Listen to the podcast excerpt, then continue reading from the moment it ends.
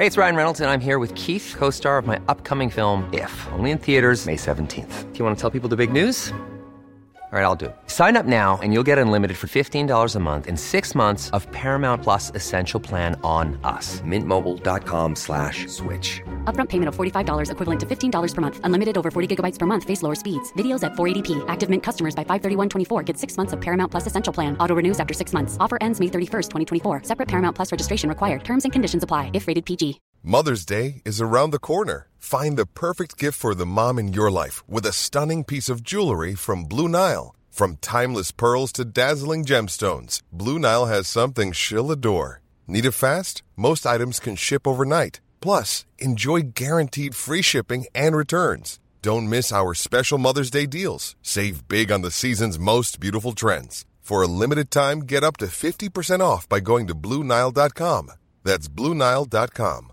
There's never been a faster or easier way to start your weight loss journey than with PlushCare. PlushCare accepts most insurance plans and gives you online access to board-certified physicians who can prescribe FDA-approved weight loss medications like Wigovi and Zepbound for those who qualify.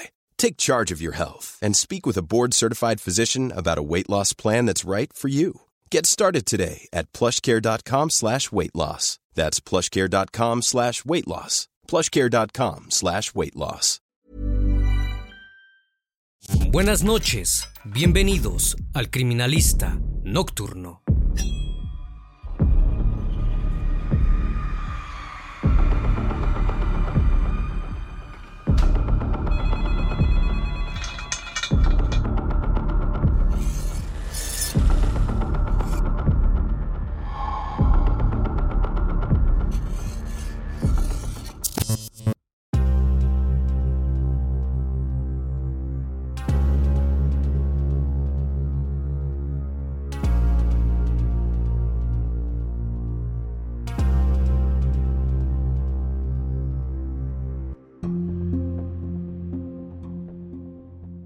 Era la tarde del 11 de junio de 2019. El barrio de Parque Avellaneda, ubicado en la ciudad de Buenos Aires, en Argentina, parecía tan tranquilo como siempre. Todo cambió cuando a las 15.55, los efectivos de la comisaría vecinal 9C de la policía de la ciudad notaron que el portón de una vivienda, ubicada sobre la calle General Eugenio Garzón, se encontraba abierto de par en par. Pensaron que se trataba de un robo, razón por la cual averiguaron quiénes vivían allí para avisarles de la situación. Los registros arrojaron que se trataba de una pareja de jubilados, llamados Alfredo Chirino y María Delia Esperanza. Intentaron comunicarse con ellos, pero no lo lograron. Los policías comenzaron a sospechar lo peor. Para ese entonces, todos los vecinos de la cuadra se habían enterado del acontecimiento y estaban sumamente preocupados. Uno de ellos les propuso a los agentes ir a hablar con Florencia, la hija del matrimonio, que vivía a tan solo una cuadra. Una vez que ella se presentó en el domicilio, decidieron entrar para ver qué había sucedido. Lo que observaron les quitó completamente la respiración. La casa estaba completamente desordenada y en un rincón los cuerpos de los ancianos yacían sobre el suelo. El criminalista nocturno. Sonia Rebeca Zoloaga llegó al mundo en el año 1985 en Argentina, hija de Adolfo y Ofelia Zoloaga. Se crió junto a seis hermanos en una familia de clase trabajadora. Su padre se desempeñaba como vendedor ambulante para poder sustentarlos. Si bien Sonia no creció rodeada de lujos, pudo llegar a la adultez sin muchas complicaciones. Fue entonces cuando decidió que quería convertirse en policía. No obstante, sus planes se vieron interrumpidos cuando en el año 2004, teniendo tan solo 19 años, quedó embarazada.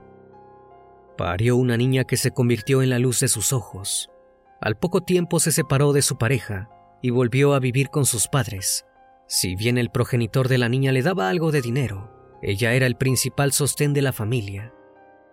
En el año 2011, Sonia pudo cumplir su propósito de unirse a la policía bonaerense. Sus padres no estaban de acuerdo con su decisión, ya que consideraban que era un trabajo sumamente peligroso. Pero los años pasaron y Sonia no tuvo mayores problemas, excepto la falta de dinero. En 2017, logró transferirse al Departamento de Policía de la Ciudad Autónoma de Buenos Aires, lo cual le proporcionaría más ingresos. Fue asignada a la Comisaría Vecinal 9C. Allí no solo mejoró su situación económica, sino que también encontró el amor. Inició una relación con Diego Alberto Pachilla, un oficial que tenía un año más que ella. Mientras tanto, su hija seguía creciendo en un entorno saludable. Iba a la escuela secundaria en Florencio Varela y vivía los primeros años de su adolescencia con tranquilidad. En mayo de 2019, Sonia fue asignada al barrio de Parque Avellaneda. Debía realizar labores de patrullaje entre las 6 de la mañana y las 2 de la tarde. Allí conoció a muchos comerciantes y vecinos, de los cuales se ganó el cariño, pero los que más la tenían en alta estima eran dos jubilados, quienes vivían en la calle General Eugenio Garzón 3581, donde Sonia pasaba muchas horas haciendo guardia. Sus nombres eran Alfredo Antonio Chirino y María Delia Esperanza. Ambos tenían 71 años y 63 años respectivamente. María Delia había nacido en el año 1956 en Rauch, un pueblo de la ciudad de Buenos Aires. Cuando llegó a la capital conoció a Alberto, quien había vivido desde su nacimiento en 1948 en Parque Avellaneda. Habían tenido dos hijos, llamados Florencia y Mariano. Llevaban más de 40 años casados. Todos en el barrio los conocían y los tenían en alta estima. Muchos admiraban a María Delia por su desempeño como profesora para niños con discapacidad visual. Alberto, por su parte, siempre había sido parte de la industria farmacéutica. La pareja tenía además un gusto enorme por la música. María Delia tocaba el piano y Alberto la guitarra. Siempre tenían visitas, sus nietos, amigos, conocidos. Cuando no estaban en su casa, se les podía ver paseando por el parque o bailando tango en algún evento. La pareja sintió una conexión instantánea con Sonia. Comenzaron a charlar todos los días con ella y entraron en confianza. Siempre que la veían trabajando a la luz del sol, le ofrecían agua o café, incluso en ocasiones le permitían pasar al baño. El vínculo escaló hasta el punto que decidieron invitarla a almorzar, ya que sabían que disponía de poco tiempo para comer durante sus guardias. Creían conocerla, pero ignoraban la tensa situación por la que la mujer pasaba. La hija de Sonia estaba a punto de cumplir 15 años y lejos de querer una fiesta como las demás chicas, su sueño era realizar un viaje a Disney World, en Estados Unidos. Sonia averiguó empresas que pudieran llevarla. Encontró una llamada a Funtime, se especializaba en viajes de adolescentes. Pero la realidad es que la mujer no disponía del dinero suficiente para costear ese regalo. No obstante, logró acordar un esquema de pagos con la empresa. Para esto, Sonia debía trabajar mucho más todos los meses. Era un gran esfuerzo, pero estaba dispuesta a todo por ver feliz a su hija. Comenzó a hacer horas extra de guardia en el hospital de clínicas. Llegó junio, el mes previo al viaje. Sonia aún debía seis mil dólares a la agencia Funtime. La mujer empezó a impacientarse. No sabía cómo hacer para conseguir el dinero. Y justo entonces le sucedió algo que a primera vista parecía terrible. El 11 de junio de 2019, Sonia se presentó en la comisaría de la comuna número 7 para realizar una denuncia por robo. Relató que ese mismo día se encontraba manejando por el barrio de Flores cuando un vehículo Renault Duster la embistió por delante y un Volkswagen Gol la chocó por detrás. De cada auto bajó un hombre armado. Ella intentó defenderse utilizando su arma reglamentaria, una pistola 9 milímetros. Logró efectuar dos tiros, pero ninguno alcanzó a los delincuentes. Consiguieron quitarle su pistola y se la robaron junto a 300 mil pesos que tenía en efectivo. Si bien tomaron su declaración, todas las comisarías de la ciudad de Buenos Aires se encontraban más preocupadas por otro terrible crimen que había acontecido ese mismo día. La tarde del 11 de junio, los efectivos de la comisaría vecinal 9C de la policía de la ciudad se encontraban recorriendo la zona de Parque Avellaneda. Eran las 15.55 cuando observaron algo que les llamó sumamente la atención. el portón de una casa, ubicada sobre General Eugenio Garzón, al 3581, se encontraba abierto de par en par. Lo primero que pensaron fue que se trataba de un robo. Decidieron averiguar los nombres de los dueños de la vivienda. Se trataba de Alfredo Chirino y María Delia Esperanza. Intentaron llamarlos por teléfono, pero no obtuvieron respuesta. Para ese entonces, el despliegue policial llevaba varios minutos y había captado la atención de todos los vecinos. Uno de ellos se acercó a los agentes para comentarles que la hija del matrimonio, que habitaba la casa, vivía a tan solo una cuadra. Rápidamente dieron aviso a la mujer y ella se apersonó para acompañarlos al interior de la vivienda. Lo primero que vieron al ingresar fue un gran desorden. Comenzaron a caminar cada vez más rápido, esperando lo peor. Luego de unos segundos, su miedo se hizo realidad. Alfredo y María Delia yacían en el piso, uno al lado del otro, en posición ventral, sin vida. Ambos tenían heridas mortales en la parte posterior de la cabeza, causadas por un arma de fuego. También contaban con lesiones en el rostro ocasionados con un objeto contundente y otros golpes en la misma zona. Cerca de los cuerpos había un almohadón color granate. Esto probablemente había sido usado como silenciador para ahogar el ruido de los disparos. Los agentes no tardaron en sacar sus primeras conclusiones sobre el espantoso crimen. Notaron que las puertas de entrada no habían sido forzadas, por lo cual las víctimas debían conocer a su atacante. El desorden de la casa dejaba en evidencia que el asesino había registrado todos los lugares, posiblemente con la intención de llevarse algo. Los objetos como celulares, computadoras, electrodomésticos o guitarras costosas seguían en el lugar. Los policías llegaron a la conclusión de que el victimario había entrado buscando concretamente dinero en efectivo. La Fiscalía Criminal y Correccional número 1 porteña definió que se trataba de un homicidio en ocasión de robo. Además, solicitaron el relevo de las cámaras de seguridad de la zona para intentar identificar a los agresores, de los cuales hasta ese momento no tenían ni una pista. Mientras tanto, los investigadores que estaban a cargo del robo de Sonia comenzaron a notar algunas inconsistencias en su declaración. La descripción de los autos y las características de los delincuentes eran muy pobres, al punto en que no podían iniciar una búsqueda. Tampoco había testigos que pudieran avalar la versión de la mujer. Nadie había escuchado siquiera los balazos que supuestamente ella había efectuado. Los agentes intentaron buscar los cartuchos de las balas, pero no había ni rastro de los mismos. Por último, cuando pidieron las cámaras de seguridad de la zona, advirtieron que no había evidencia alguna de que el robo hubiese ocurrido. Ni siquiera se podía ver a Sonia conduciendo por el barrio de Flores. Pero lo que sí encontraron fueron nexos entre Sonia y la terrible escena ocurrida en la casa del matrimonio chirino. Todos en la comisaría, a la cual pertenecía Sonia, sabían que ella trabajaba en la comuna donde había ocurrido el asesinato de la pareja.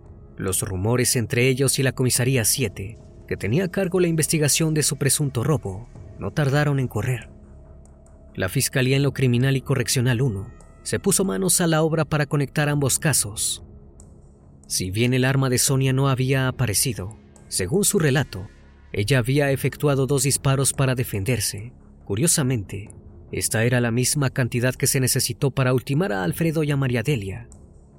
Según los exámenes forenses, el asesinato de la pareja había ocurrido entre las 12.30 del mediodía y las 4.30 de la tarde.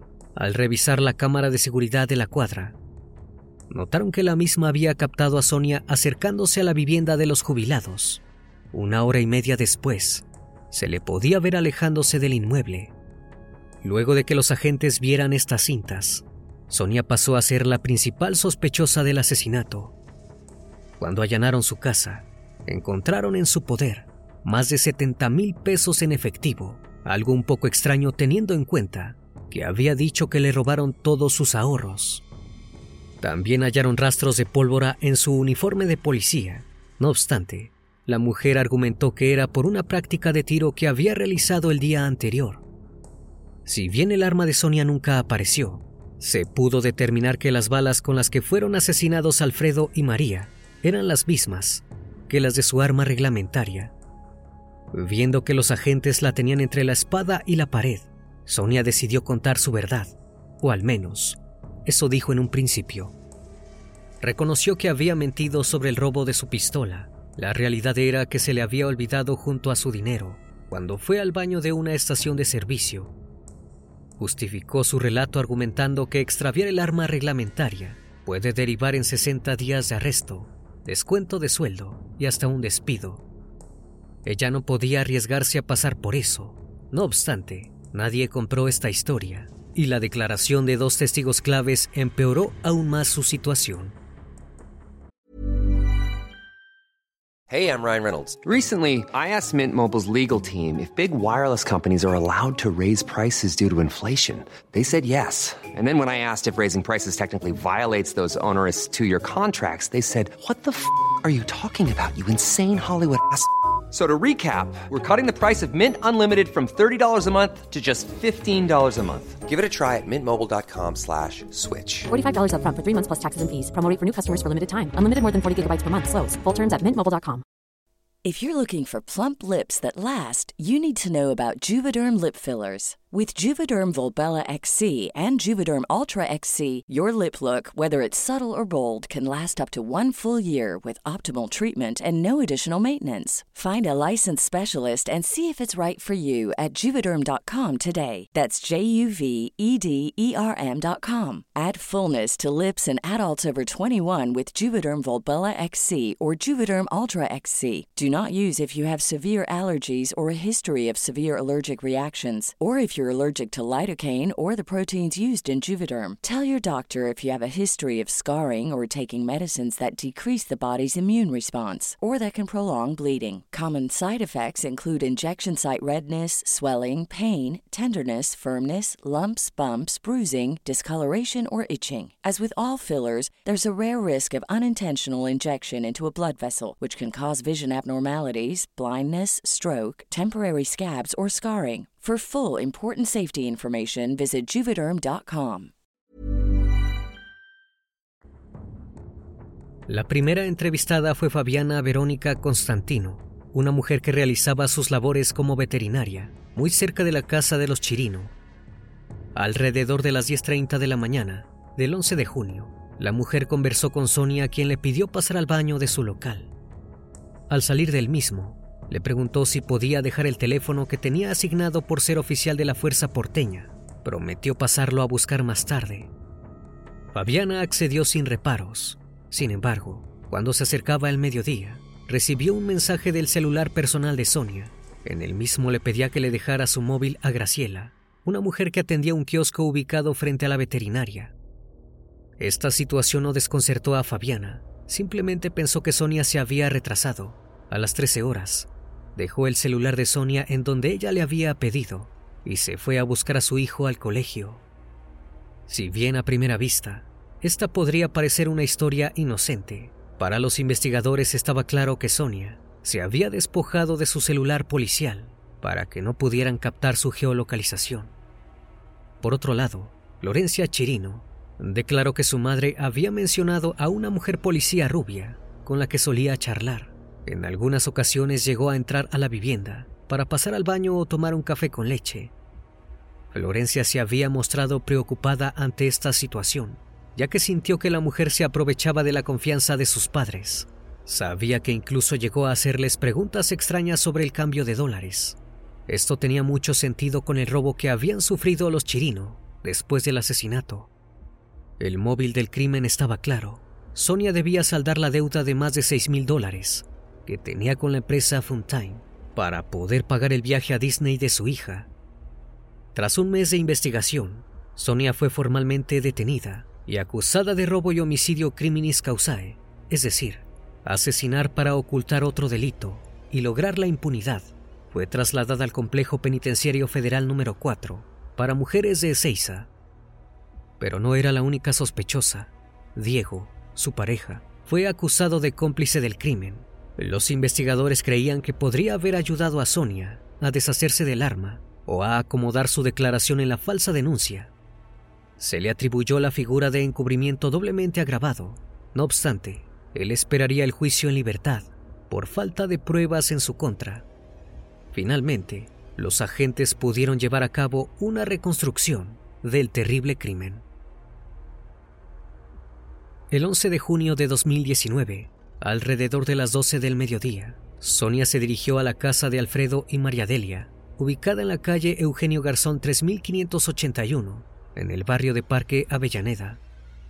Tocó el timbre y les pidió pasar al baño o a tomar un café, como tantas veces había hecho. Ellos aceptaron, sin sospechar nada. Una vez dentro, Sonia procedió a intimidarlos con su arma de fuego y a golpearlos en la cabeza para que confesaran dónde tenían guardados sus ahorros. Luego de sacarles la información, se dio cuenta que sería muy fácil para ellos efectuar una denuncia, ya que la conocían. Tomó una fuerte decisión, asesinarlos. Pero todavía tenía dos problemas. El primero era moral. No quería verles los rostros al quitarles la vida, ya que los conocía. El segundo era circunstancial. Todos los vecinos oirían el ruido de las detonaciones. Encontró una forma de resolver los dos inconvenientes, ponerles una almohada en la cara. Una vez que lo hizo, procedió a ejecutarlos de un disparo en la cabeza, de atrás hacia adelante. Acto seguido, se dirigió a los distintos sitios de la casa, donde la pareja guardaba sus ahorros. Llegó a sustraerles entre 50 y 60 mil pesos, casi la misma cantidad que se encontró en su vivienda cuando la allanaron. El 12 de mayo de 2021 comenzó el juicio contra Sonia ante el Tribunal Oral en lo Criminal número 7. Debido a la pandemia, el mismo se llevaría a cabo completamente de manera remota, a través de la plataforma Zoom, y se transmitiría por el canal del Poder Judicial en YouTube. Sonia fue acusada por los delitos de robo agravado, por haber sido cometido con un arma de fuego, en concurso real con homicidio criminis causae, reiterado en dos oportunidades, cometidos mediante arma de fuego y alevosía, y falsa denuncia. La acusada se presentó frente a una computadora ubicada en la sala del complejo penitenciario, anunció ante los jueces que aceptaba declarar. Lo primero que hizo fue asegurar que nunca ingresó en la casa del matrimonio, contradiciendo los dichos de la hija del mismo. Dijo que siempre había tomado café en la peluquería del barrio y que llevaba consigo su equipo de mate. Si necesitaba ir al baño, iba a la panadería de la esquina o a un barcito cercano. Sí admitió conocer a Alfredo y a María Delia, pero únicamente por caminar en la cuadra de su casa. Lo más cerca que había estado de socializar con ellos fue cuando el hombre le preguntó si le gustaba la música y ella le respondió que sí. Días después él le entregó un pendrive con las canciones que estaba escuchando en su automóvil. Se desligó del doble crimen, diciendo que era totalmente inocente, que no se hacía cargo de semejante locura y que no entendía cómo podían relacionarla con algo así. Según ella, el día del hecho, no había estado de servicio en la cuadra de las víctimas, sino en otra parada. No obstante, esto se contradecía con las cintas halladas en las cámaras de seguridad. Con respecto al móvil, aseguró que ella no tenía una deuda con la empresa Funtime, ya que si no llegaba a pagar el viaje para julio, su hija podría viajar en diciembre o febrero del año siguiente, con el dinero que estaba recabando haciendo horas extra. Volvió a rectificar que había perdido su arma reglamentaria en el baño de una estación de servicio. En sus palabras, su único crimen fue hacer una falsa denuncia por robo, impulsada por el miedo a perder su trabajo. Finalmente, expresó que se sentía muy mal por las víctimas y por sus familiares, pero que realmente ella no tenía nada que ver y le dolía cómo toda la situación estaba afectando a su hija, que en ese entonces tenía ya 17 años. Cerró el relato manifestando que probablemente los verdaderos victimarios se estaban riendo de ella. Su abogado Augusto Arena pidió la absolución, asegurando que había abrumadoras pruebas para que fuera dejada en libertad.